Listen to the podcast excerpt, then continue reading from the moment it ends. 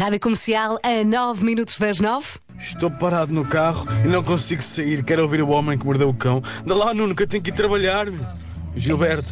É agora. Isto é uma pressão muito grande. Porque possivelmente ele está à espera que isto seja a melhor edição de sempre. E vai ser. Não. Tão sinceros. O Homem que Mordeu o Cão é uma oferta SEAT e FNAC. O homem que mordeu o cão. Título deste episódio: Estou disposto para pagar para que me ouçam falar de salsichas. Siga. Bom, podias pôr ao fim. Bom, eh, o gênio da semana, talvez do mês, é o senhor americano que. E deixem-me só confirmar quem é que mandou esta história, mas acho que foi eh, a nossa ouvinte eh, Ana Azevedo. Ana Azevedo. Alô, Ana. Uh, obrigado, obrigado por isto. O gênio da semana, uh, talvez do mês, é o senhor americano que, farto que lhe batessem à porta para vender produtos ou espalhar a palavra do senhor, decidiu tomar medidas. Então o que ele fez foi colocar na porta um cartaz muito sério que eu estou a pensar em replicar e em colocar na minha porta, onde se pode ler o seguinte: O morador desta casa cobra 50 dólares por minuto para ouvir qualquer discurso sobre vendas, mensagens religiosas ou histórias para angariação de dinheiro. O pagamento deve ser feito antes. Ao bater à porta ou tocar a campainha, está a concordar com os termos descritos acima. Acho isto incrível. Também. E com isto ele resolveu a questão. Ele nunca mais foi importunado. Estava sempre a apanhar secas. Acho maravilhoso. Caramba, eu até posso passar fatura se quiserem. Reparem, eu estou disponível para ouvir e para despender algum tempo, mas 50 euros por minuto. 50 euros por minuto. Mas sabes que também me dá pena, às vezes. Parece absolutamente aceitável. Claro que Olha, sim, porque desculpe, as mas pessoas. agora não. É isso, é isso. E tu, e tu, e tu sentes a tristeza no olhar Sim, e depois o sim, teu sim, coração sim, bloco, cai ali. Mas uma coisa que eu noto é que a minha relação com este tipo de coisa evoluiu ao longo do tempo. Primeiro, na idade da inocência, era a altura em que de facto as pessoas iam bater-me à porta e eu ouvia o que as pessoas tinham para me dizer. É tipo, sim senhor, diga lá então, diga lá então. Depois, houve a altura em que eu, não sendo desagradável, apresentava uma desculpa, quase sempre mentira, do género: Ei, não tenho mesmo tempo agora, peço imensa desculpa.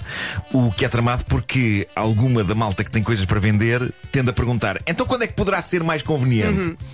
E é óbvio que a resposta sincera a isso é nunca. Mas nessa fase eu ainda esboçava um ah, se calhar para a semana e tal. E depois eles voltavam na semana seguinte. Olha, e quando te ligam E- e... e te perguntam, não se importa de responder agora umas perguntinhas? Ah, não, eu digo sempre não tenho tempo. Custa tanto. Eu Eh, respondo, eu respondo, mas é custa-me tanto.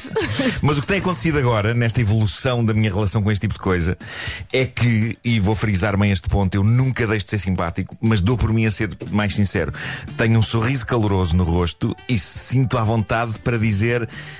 É pá, não estou interessado, obrigado. Mas é libertador, porque é sincero. Desde o início dos tempos que de facto eu não estou mesmo interessado. Já foram muitos anos a ouvir. Pois é, é verdade. Dito isto, eu devo dizer-vos que já tive uma conversa muito simpática com malta de uma congregação religiosa que me foi bater à porta.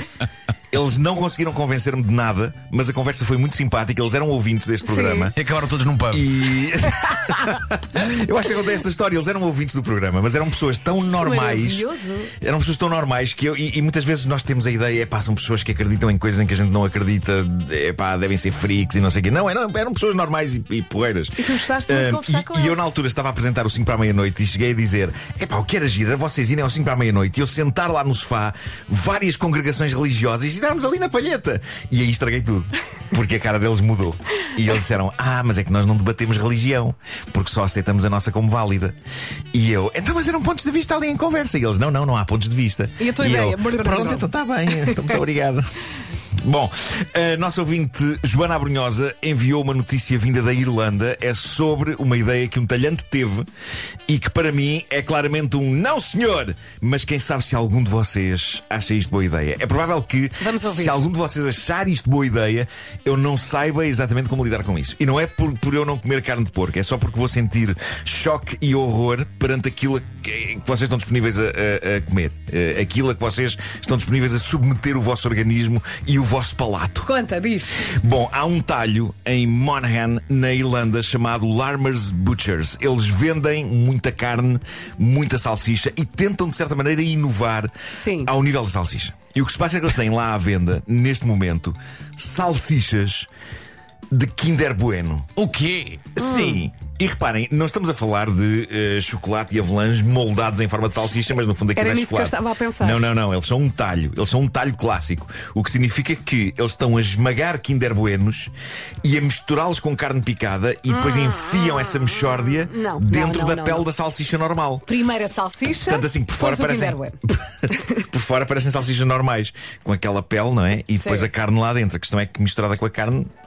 Estão tabletes de Kinder Bueno. Não. Ah, eu acho que isto é um atentado para com várias coisas: para com a humanidade, Sim. para com o porco e para com o Kinder Bueno, que é uma guloseima que até é gostosa. É.